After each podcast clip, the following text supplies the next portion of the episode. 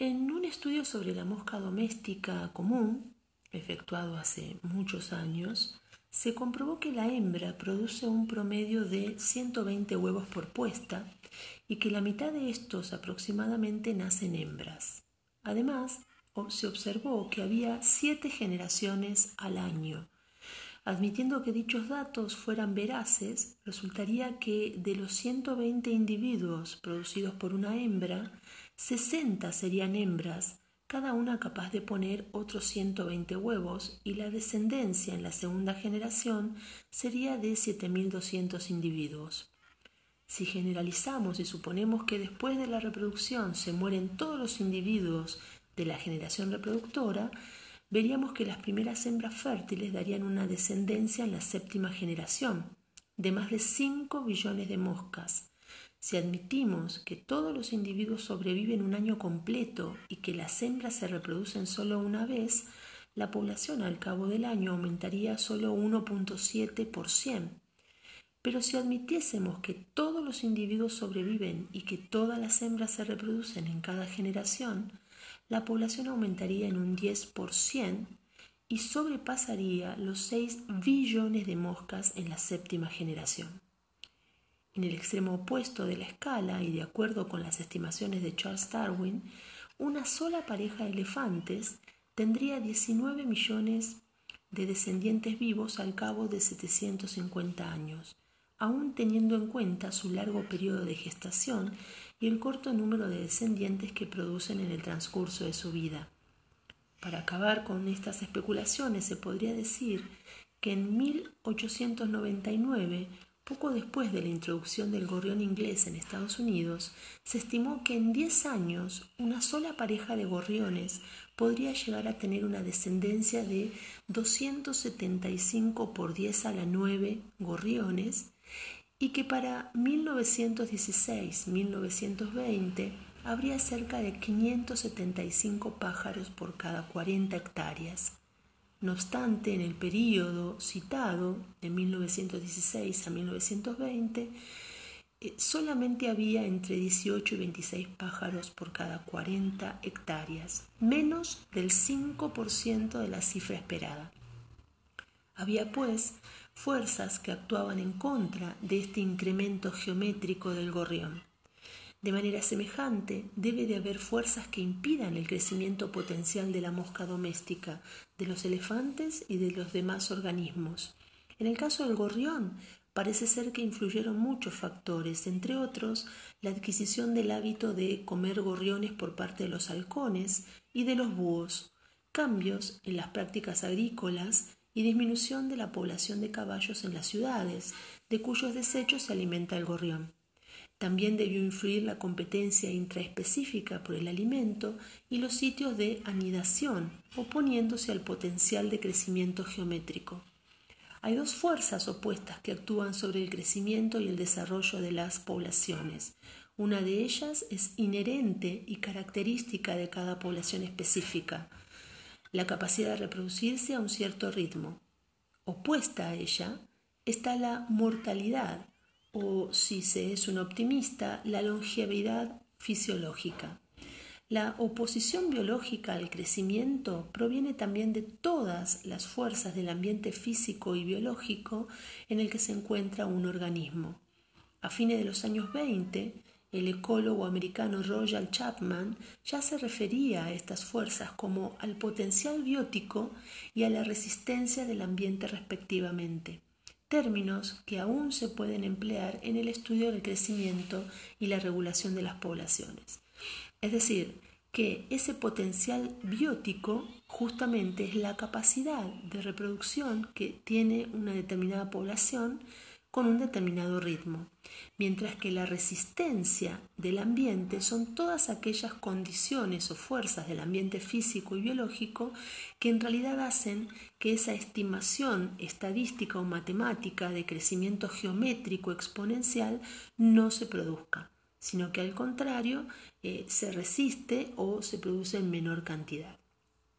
Para comprender esta interacción entre el potencial biótico y la resistencia del ambiente, podemos pasar del crecimiento teórico de la mosca común a datos empíricos sobre levaduras. Por ejemplo, eh, se, se, determinó el crecimiento de las levaduras centrifugando periódicamente el cultivo y determinando su volumen y su masa. De esta manera se, se obtuvieron determinado número de células de levadura. Si se representan gráficamente los datos que se obtienen de este cultivo de células de levadura, tendríamos eh, un gráfico cartesiano primero, en el que tenemos las abscisas y las ordenadas. Una de, las, de, los ejes estaría ocupando la variable tiempo, el tiempo transcurrido, y el otro eh, el número de individuos que se obtienen en este cultivo. Eh, y de esta manera, uniendo luego los puntos, haciendo esta, esta unión entre tiempo, la fase que va transcurriendo, la cantidad de horas que va transcurriendo y el conteo de individuos que se van haciendo, vamos obteniendo eh, una sumatoria de puntos que si uno los une, finalmente obtiene una curva de crecimiento de la población. Esa curva de crecimiento tiene una forma de S, una S itálica, que es como una S acostada, o sigmoidea, por eso se llama curva sigmoidea. En términos absolutos, el periodo de crecimiento inicial es lento, pero viene seguido de un proceso o un periodo de aumento acelerado y después se hace otra vez lento en el nivel superior. Sin embargo, suele ser difícil determinar a simple vista en qué periodo es mayor el aumento y qué relación guardan entre sí las velocidades de crecimiento o decrecimiento. Esta variación de la velocidad se observa mejor trazando una curva de tasa de crecimiento. ¿no? Esa tasa de crecimiento que se obtiene dividiendo el número de individuos dividido el tiempo transcurrido. Eso, eso sería la tasa de crecimiento. Eh, en cambio, en el tamaño de la población de levaduras, que eh, siempre hablamos de una variación de número de individuos en términos de que eh, puede ser que aumenten o disminuyen o disminuyan, entonces hablamos de una variación, el delta n, que sería la variación del número de individuos de células de levadura, y que en términos matemáticos esto es una derivada, es decir, todo el área debajo de la curva que vamos a estar representando, esa área es la que me va a dar un dato preciso del número de eh, individuos. Por supuesto que esto es muy matemático, no es la intención que lo, que lo estudiemos o que lo sepamos. Estudiarlo sí, pero saberlo porque se lo vamos a tomar no. Pero es interesante este, ver siempre esta asociación matemática con la ecología eh, o algunos comportamientos en el crecimiento de, los cultivos de laboratorio. Eh, entonces, una vez que uno tiene esta, esta curva, es posible distinguir los dos componentes principales de la curva de crecimiento e interpretarlos este, matemáticamente. Esos dos componentes son el periodo de aumento y el periodo de equilibrio. En términos absolutos, durante el periodo de crecimiento hay una aceleración lenta, eh, luego va seguida por un periodo de rápido crecimiento, que eh, se denomina eh, fase de crecimiento positivo, eh, aparece un punto de inflexión de la población que se produce en un determinado momento, depende la, la especie que se esté estudiando, y hasta ese momento el aumento de la población se, se fue acelerando hasta ese momento de inflexión, hasta alcanzar una tasa máxima de crecimiento. ¿no? Este periodo de crecimiento rápido se denomina a menudo fase logarítmica, ya que si se representara los datos en un papel matemático, en un papel logarítmico, podríamos obtener una línea recta. Después de esta fase logarítmica, que es muy rápida, la tasa disminuye primero de una manera abrupta, de una manera rápida, y luego de forma más gradual y de una manera casi uniforme, hasta llegar prácticamente a cero. Al llegar a cero ya no hay incremento neto de la población y está en una fase estacionaria o de equilibrio, es decir, que ha alcanzado el número máximo que puede sostener ese medio. a este límite se le da el nombre de capacidad de carga del medio. Si el medio cambia, la capacidad de carga puede resultar diferente. Los cambios del ambiente pueden manifestarse en forma de un cambio químico, como por ejemplo la eliminación de los desechos tóxicos. De un cambio físico también puede, como por ejemplo una alteración de la temperatura, o cambios de otro tipo, como los que eh, se pueden estudiar más adelante. Eh, generalmente eh, cambios que van a alterar estos factores limitantes, se van a convertir, mejor dicho, estos cambios en factores limitantes que van a limitar valga la redundancia, el crecimiento de este cultivo. Estamos hablando de un cultivo microscópico, ¿no? de levaduras, pero el mismo patrón se puede eh, trasladar a, eh, como modelo matemático, se puede trasladar a otro tipo de especie. Eh, lo que interesa acá es que la capacidad de carga, como casi todos los conceptos ecológicos, está sujeta a variaciones. En el equilibrio o fase estacionaria de la población de levaduras, eh, no se producía o no se produce un cambio neto de la población. Eh, por supuesto que continuamente se generan nuevos individuos por gemación, eh, no en la forma en la que se reproducen estas levaduras, al mismo tiempo que otros mueren. Pero estas dos fuerzas, la tasa de nacimientos o natalidad y la de muertes o mortalidad, se compensan mutuamente en este periodo de equilibrio o un periodo estacionario. La población aumenta mientras la natalidad supera a la mortalidad y disminuye en el caso de que la mortalidad exceda a la natalidad. La natalidad pues tiende a elevar la curva de crecimiento y la mortalidad a bajarla.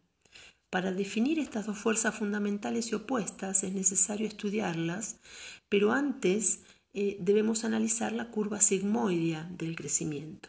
Es interesante ver hasta qué punto se manifiesta dicha curva en la naturaleza en poblaciones en otras especies, ya que después de todo la curva que, se presenta, por ejemplo, esta curva sigmoidea que termina formando una campana o campana de Gauss, eh, corresponde a un organismo que se produce asexualmente. Entonces la pregunta es, ¿ocurriría lo mismo en poblaciones en general? En caso afirmativo, necesitamos ver si se puede describir en términos matemáticos, es decir, si puede construirse un modelo o ejemplo general. Aunque se ha obtenido mucha información sobre el crecimiento real de las poblaciones, se han estudiado relativamente pocas especies y gran parte de los datos provienen de estudios de laboratorio. A pesar de su dificultad intrínseca, existen suficientes estudios de poblaciones específicas en condiciones naturales y suficientes estudios sobre la gran variedad de plantas y animales para poder afirmar que la mayoría de las especies exhiben una curva sigmoidal de crecimiento cuando se les introduce en un medio nuevo tras la relajación de un factor que había mantenido frenada la población. En todos estos casos hay un crecimiento inicial lento con eh, números absolutos, seguido de un aumento de la tasa de crecimiento hasta llegar a un máximo y a partir de ese máximo la curva empieza a inclinarse hacia abajo, la tasa de variación desciende gradualmente hacia cero conforme la población se va estabilizando gradualmente con respecto a su ambiente. Hay casos en que una población sigue creciendo a una velocidad dada y en lugar de nivelarse, decrece precipitadamente hasta, cero debido a una gran mortalidad de la población. En estos casos, la curva de crecimiento ya no tiene forma de S, sino que tiene forma de J. Las curvas en forma de J se presentan en el crecimiento de poblaciones de insectos que solo presentan una generación al año o que dependen de los cultivos anuales, y en el de muchas algas eh, que experimentan un crecimiento estacional muy grande y rapidísimo, fenómeno denominado floración también en el caso de, estas algas, como el que se aprecia en, eh, por ejemplo, en las algas Dinobrion divergens que son un tipo de algas pardas. En estos casos se trata en esencia de un crecimiento sin restricciones, rápido y exponencial, hasta los límites del ambiente. Cuando estos límites se agotan, es decir, estamos hablando de factores limitantes, ¿no? Los límites del ambiente son esos factores limitantes que me van a poner un freno eh, al crecimiento, en este caso, de las algas, de las levaduras o de la especie que estemos estudiando. Cuando esos límites se agotan, es decir, los nutrientes, el espacio, la luz, el pH, la salinidad, eh, o se imponen, o sea, hay, un gran número, por ejemplo, variación del fotoperíodo, heladas, cambios climáticos abruptos, tormentas, desechos tóxicos, etc., la población muere. En, sea como fuere, el caso es que cuando los recursos del medio se agotan, esta última especie sufre una gran mortalidad, produciéndose una curva de la población en forma de J. Volviendo a, las dos fuerzas principales que participan en el proceso de formación o de gráfica de la curva de crecimiento, ya sea J o S, podemos considerar dos fuerzas que son el potencial biótico que eleva la curva hacia arriba y la resistencia ambiental que la obliga hacia abajo. Eh, el potencial biótico o el potencial de aumento de una población en cualquier momento depende de su R, en términos matemáticos, de, como variable matemática R, es decir, el potencial de reproducción de cada individuo, y también depende de N, la otra variable que sería el número de individuos presentes en ese momento. Eh, la tasa de variación de la población es proporcional al número de unidades reproductoras, es decir, en las especies que se reproducen sexualmente serían las hembras. Eh, el valor de R para la mosca doméstica, por ejemplo, en condiciones óptimas sería de 120 huevos, es decir, cada hembra puede producir 120 huevos. De modo que en realidad el incremento de la población estaría determinada por el número de hembras presentes. El tamaño de cada generación sucesiva de esta población se basa en la suposición de que R es constante. Sin embargo, con las variaciones del medio ambiente natural, el potencial de reproducción también varía.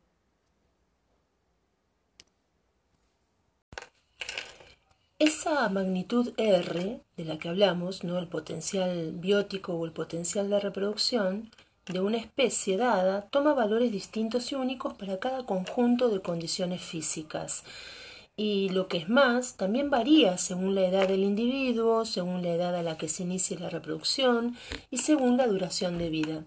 También puede variar con la densidad, disminuyendo generalmente conforme aumenta la aglomeración, es decir, la, cantidad de individuos por eh, medida de superficie, ¿verdad? Si la capacidad de reproducción se mide en condiciones óptimas para el crecimiento, dicha capacidad se denomina tasa intrínseca del aumento natural, que sería la R de la ecuación logística. Por supuesto que eh, en este caso nosotros no, pretendemos ese, estudio estadístico, pero esta R de la que venimos hablando es la que luego nos va a dar eh, la lectura del el tipo de estrategia reproductiva de las especies denominadas R, ¿verdad? Eh, o sea que la pregunta que siempre nos hacemos, ¿de dónde sale la R, de dónde sale la K?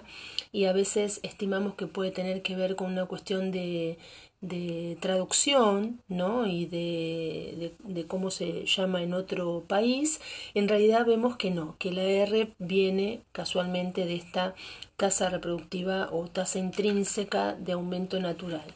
¿no? Em, el valor de la R debe estar a un nivel suficientemente alto para mantener la existencia de la población. Por lo tanto, cabe pensar que cuanto mayor es el valor de R, tanto más difícil puede ser eh, el medio ambiente para esa población. Por eso, se puede señalar que los organismos muy pequeños, con valores altos de R, es decir, con alta tasa de reproducción, alto potencial biótico, viven en un ambiente más duro más eh, complicado, más complejo, con mayores limitaciones que los organismos mayores. Por ejemplo, un protozoario es más propenso a difundirse, a, estar en, ambientes eh, con, alto número de, de, descendencia como un factor de supervivencia, mucho más que el caso de un elefante. Eh, queda aún así un aspecto digno de mención relativo al potencial de reproducción, que es la tasa neta de reproducción. Esta se puede definir como el número de descendientes hembras que vienen a reemplazar el conjunto de hembras de la generación anterior.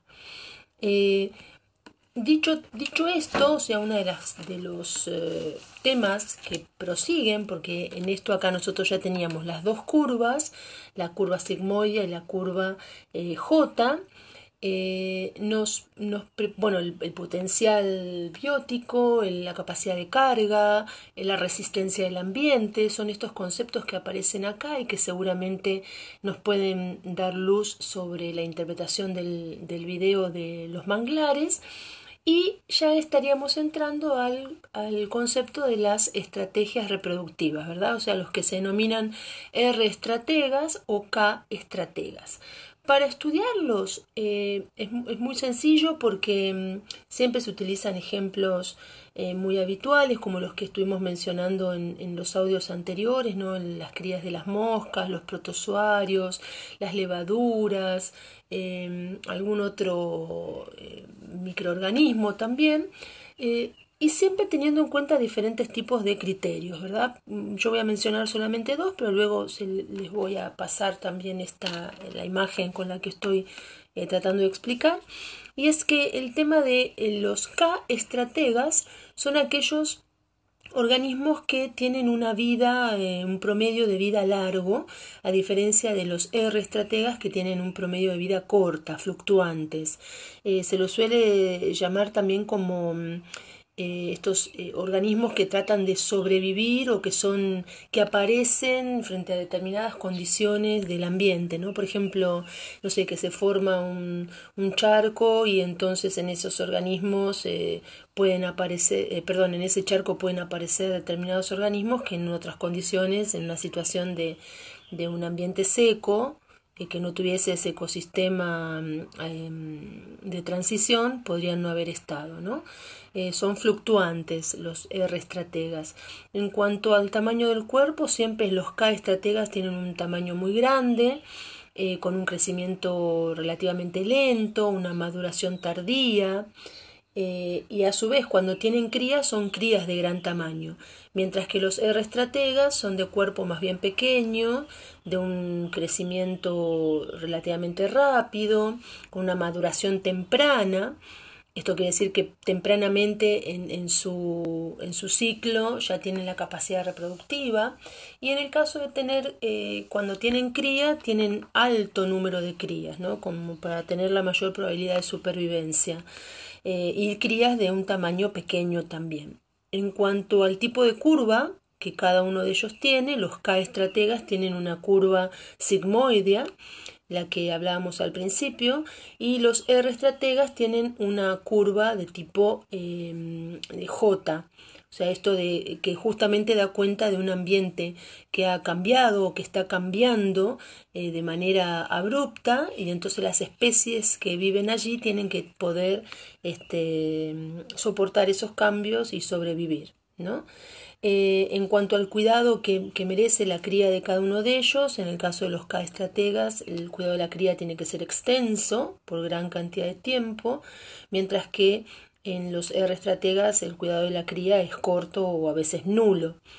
En cuanto a los hábitats, los K estrategas eh, por lo general eh, tienen que tener condiciones eh, ambientales constantes, mientras que los R estrategas, justamente por, esta, por este cambio abrupto que suele tener el ambiente, son también denominados efímeros o poco predecibles. Eh, lo interesante de esto es que también este tipo de estrategias reproductivas, que por lo general se los menciona mucho en el reino animal, y en, como mencionábamos, ¿no? en los protistas, en los protozoarios, etc., eh, también eh, está eh, en los vegetales. Por ejemplo, vegetales K estrategas, que tienen que tener condiciones ambientales constantes, se caracterizan por tener una alta competencia entre las especies, por tener una reproducción a una edad avanzada en el caso del vegetal,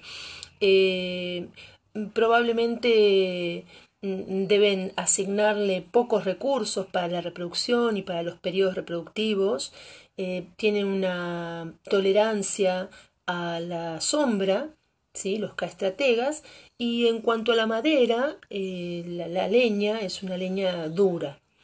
Eh, por el contrario, los que son R estrategas, fluctuantes, efímeros, como habíamos mencionado, la asignación de recursos tiene que ser eh, elevada, una gran cantidad de recursos tiene que ser dirigido para la reproducción, tienen alta tasa de fotosíntesis, eh, no tienen, tienen intolerancia a la, a la, sombra y en cuanto a la madera es una madera de tipo suave.